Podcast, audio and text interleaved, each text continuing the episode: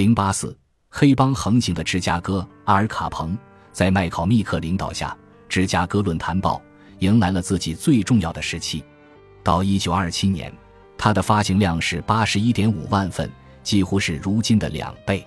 报社拥有造纸厂、船只、水坝、码头，还有约十八一百三十平方千米的森林，以及一家全美开办最早、最成功的电台 WGN。他还投资了地产和银行。岁月流逝，麦考密克变得越来越古怪。他控股的湖滨银行总裁触怒了他。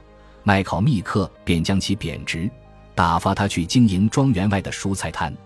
他坚持要《论坛报》参考《时代周刊》的创办人亨利·卢斯，但同时又很嫌恶后者，总说就是那个生在中国却不是中国人的亨利·卢斯。他暗中提出一套理论，说威斯康星大学的男人都穿蕾丝内衣，还派出记者去查探真假。出于巧合。林德伯格当时就是威斯康星大学的学生，不知为什么，麦考密克在康蒂尼庄园仍使用东部时间，但从不告诉客人，所以第一次来的访客总会发现，本来是受邀参加晚宴，可自己到的时候连盘子都给收走了。除了亨利·卢斯，麦考密克还特别讨厌亨利·福特移民和禁酒令，但他最痛恨的还是芝加哥市长威廉·汤普森。汤普森是个彻头彻尾的笨蛋，但他的支持者们从不以此为由反对他。你可以说比尔糟糕，但说他笨可一点没说到点子上。有人喜滋滋的评论，汤普森得到支持是因为对腐败或者赚钱，他从来不挡道。他出生于芝加哥大火两年前，在富裕家庭中长大。大火之后。他的父亲从痛苦的业主们手里廉价买下房产，趁着芝加哥的重新发展加价卖出，赚了大钱。年轻的汤普森长成了个魁梧的小伙子，身高一点九二米，人们都叫他大个比尔。但他不是个很有潜力的人。他辍学去了西部，做过牧场工人和牛仔。一八九九年，他的父亲去世，他回到芝加哥接管了家族生意。虽然没什么脑子，也没什么资质。但一九一五年，他当选为市长。此后八年，芝加哥在他的管理下无声无息地成为全美最腐败、最无法无天的城市。腐败之于芝加哥，就如同钢铁之于匹兹堡，电影之于好莱坞。他寡廉鲜耻地磨练腐败、孕育腐败、永葆腐败。一九二一年，一个叫安东尼·迪安德烈的黑帮头目被杀，有八千人参加了葬礼。送葬队伍长达四千米，名誉护救人包括二十一名法官和九名律师，外加伊利诺伊州的检察官。歹徒在这个城市里横行无阻。三名男子跑到黑道人物帕奇罗·罗尔多家里，开枪把他打死在了沙发上，指纹流得满屋子都是。罗洛尔多太太知道凶手是谁，也愿意指证。警方进行了调查，但最后遗憾地说找不到足够的证据提起检控。一九二七年，伊利诺伊州从未成功的检控过任何一名黑帮分子。在这个城市，警察局局长乔治·西比觉得送包裹的人长得像犹太人，认定他是在投递炸弹，就开枪打死了这个可怜人。结果，死者只是一个无辜送货员，但西比没有受到起诉。一九二三年，汤普森结束工作，从市长职位上退了休。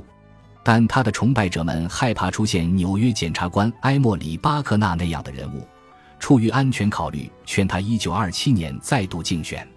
按芝加哥的标准，这次选举气氛平和，只出现了两起爆炸事件、两桩枪击案、两名民选官员遭到殴打和绑架、十二起选民恐吓报案。阿尔卡彭为汤普森的竞选活动捐赠了二十六万美元。据信。就是汤普森或者他阵营下的某个人创造了早投票、多投票的滑稽口号，而且很多人好像真的还听信了他的话。按官方统计，投票人数是一百多万，跟登记选民的人数几乎一模一样。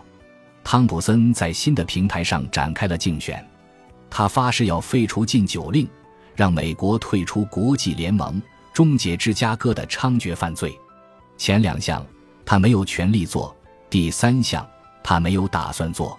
他还出于不太好懂的原因声称，英国国王乔治五世打算吞并芝加哥。他承诺，如果当选，他会找到国王迎面痛击。他在选后的第一把火就是着手从芝加哥的学校和图书馆里清除所有叛逆作品。汤普森任命了剧院老板，之前以更换广告牌为生的斯波特·赫尔曼负责本市净化工作。凡是不够百分之百美国的作品，统统扔出去。赫尔曼指定由名为“爱国者联盟”的机构来判断哪些书招人反感，理应丢弃。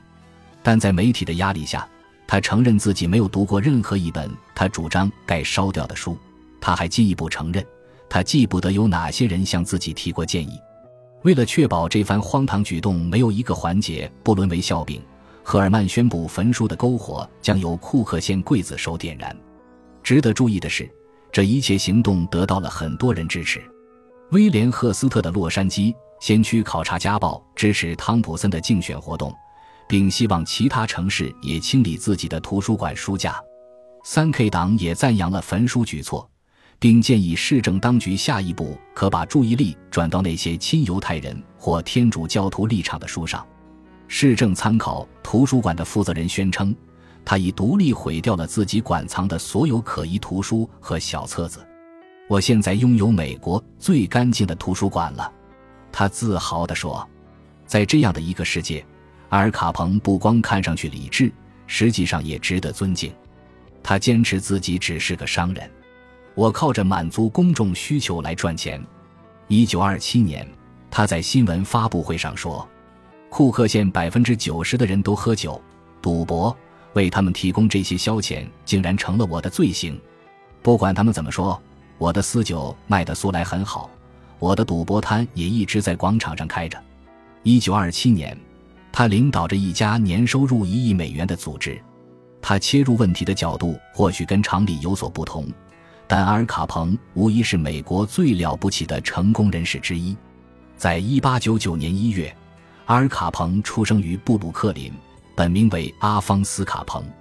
他的父亲是个善良的公民，据我们所知，从未触犯过法律。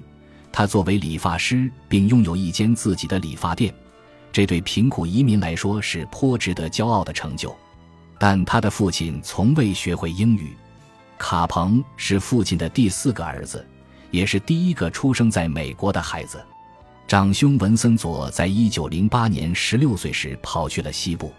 卡彭一家次年收到了长兄从堪萨斯州写来的一封信，之后就再也没有音信了。其实，文森佐成了一名禁酒特工，改名为理查德双枪哈特。他取这个名字效法的是牛仔明星威廉哈特，而且他还照着威廉哈特的样子穿衣服，戴阔边高顶毡帽，胸口别着一枚锡纸星星。腰间挂着一对装着枪的枪套。离奇的是，一九二七年夏天，他正在南达科他州担任柯立芝总统的贴身保镖。不消说，年轻的卡彭走上了一条完全不同的职业道路。因为殴打老师，遭到学校除名，成了布鲁克林敲诈老手强尼托里奥的徒弟。托里奥温和细腻，但却是最先进行有组织犯罪的人。